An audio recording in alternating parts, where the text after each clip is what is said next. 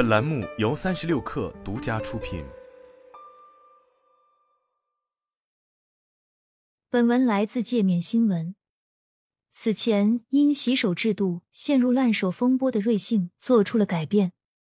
一月八日起，瑞幸店员的洗手频次从一小时更改为两小时一次。这是自去年十二月瑞幸因烂手频上热搜后做出的制度变更。界面新闻向瑞幸求证此事，尚未得到答复。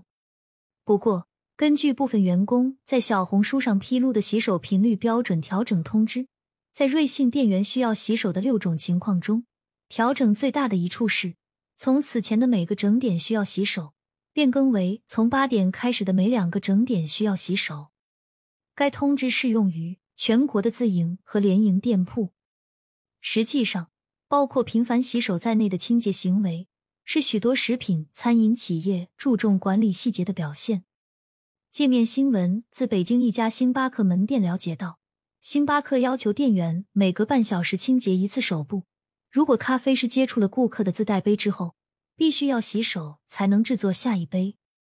此外，如果从门店重新进入操作台，也必须进行手部清洁，而麦当劳更以五步洗手法在餐饮行业著称，而且频次是一小时一次，每次要深度消毒并无菌干手。深度消毒包括取适量的麦当劳特制清洁剂放在手心，双手揉搓二十秒，然后用清水冲净。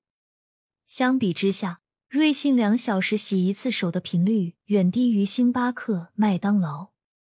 而且。在社交平台上，库迪咖啡咖啡师、星巴克打工人洗手、克扣工作烂手等类似话题同样存在。这些比瑞幸洗手更频繁、更深度清洁的行为，为什么没有引发热议的原因，可能在于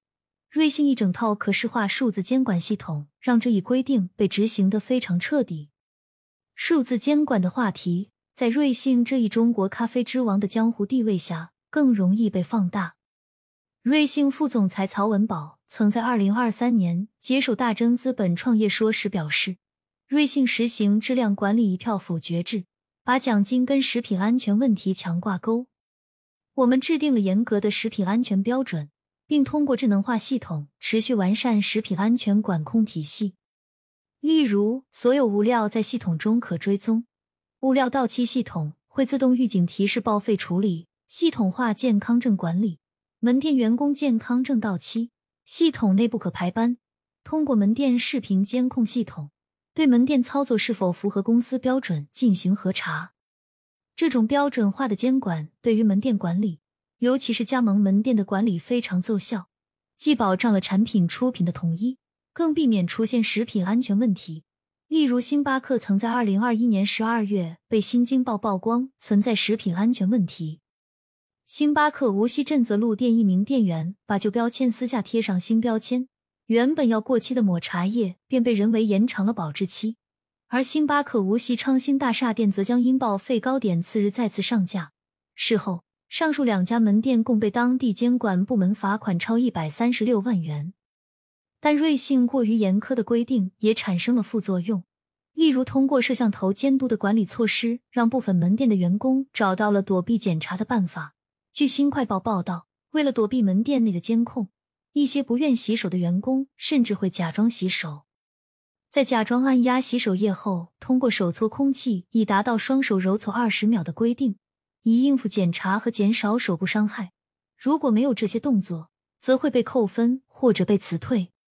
对拥有上万家门店的瑞幸而言，需要进一步思考的是。如何在摄像头、机器背后增加柔性管理和人文关怀措施？在门店执行层面，洗手频率从一小时提升到两小时，或许从一定程度上修复了员工与品牌之间被撕裂的伤口。而如何在门店管理与员工关怀之间做出更具人性化的平衡动作，是包括瑞幸在内的所有企业需要持续修炼的管理课程。此外，对于瑞幸洗手频率的调整措施，其竞争对手星巴克、库迪等咖啡连锁企业目前未就是否也将出台相应调整作出回应。